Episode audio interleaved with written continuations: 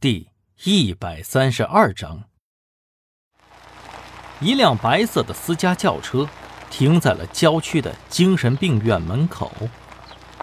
李明耀并没有开警车，因为易星还没有恢复身份，这一切都是私下进行的。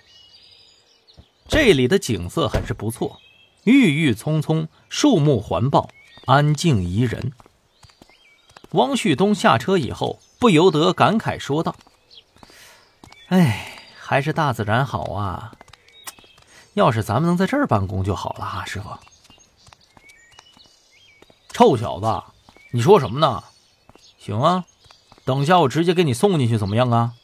哎，别别别，师傅师傅，我错了我错了，我不就开玩笑呢吗？三个人径直走到了医生办公室，早有一位白大褂在门口等着了。呀，李队长，王警官。又见面了，这位病人这几天呢依然没什么好转，关键是还是特别抗拒提起家和母亲。等下你们可千万小心啊！我们好不容易啊控制住，让他安静一会儿呢。李明耀点了点头，示意医生可以带他们进去了。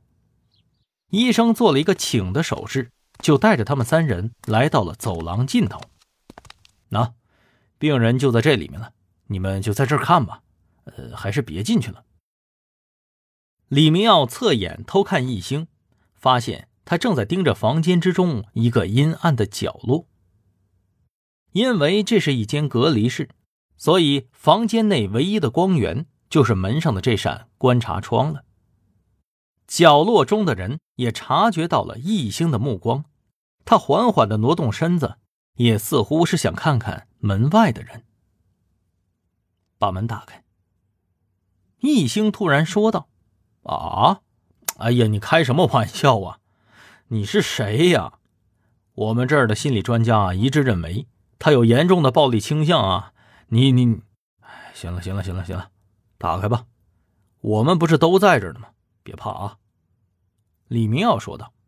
“哎呀，李队长，虽然你们是警察，但是也得尊重科学呀。”万一他回头伤了谁，我们也负不起责任呢。医生还在坚持，都别说了，这个人是庄逢。易星又一次开口，震惊了所有的人。哎，你怎么就这么确定他是庄逢啊？你这是否定我们医院的水平啊？不，你到底是谁呀？怎么这么狂妄呢？行了，都别吵了。这位是易星，你应该听说过吧？啊，易易星，您您您您您不就是那个？医生惊讶的张大了嘴。是，别墨迹了，快开门吧，出了事儿我担着，而且李队长他们都在门口守着呢，人肯定跑不出去的。哦，呃呃，好吧。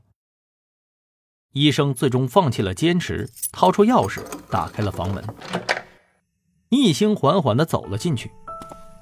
见到易星进来，男人急忙退回到黑暗的角落中去，同时呲牙咧嘴进行示威。易星并无任何的触动，而是在距离他一米的地方停住了脚步，缓缓蹲下。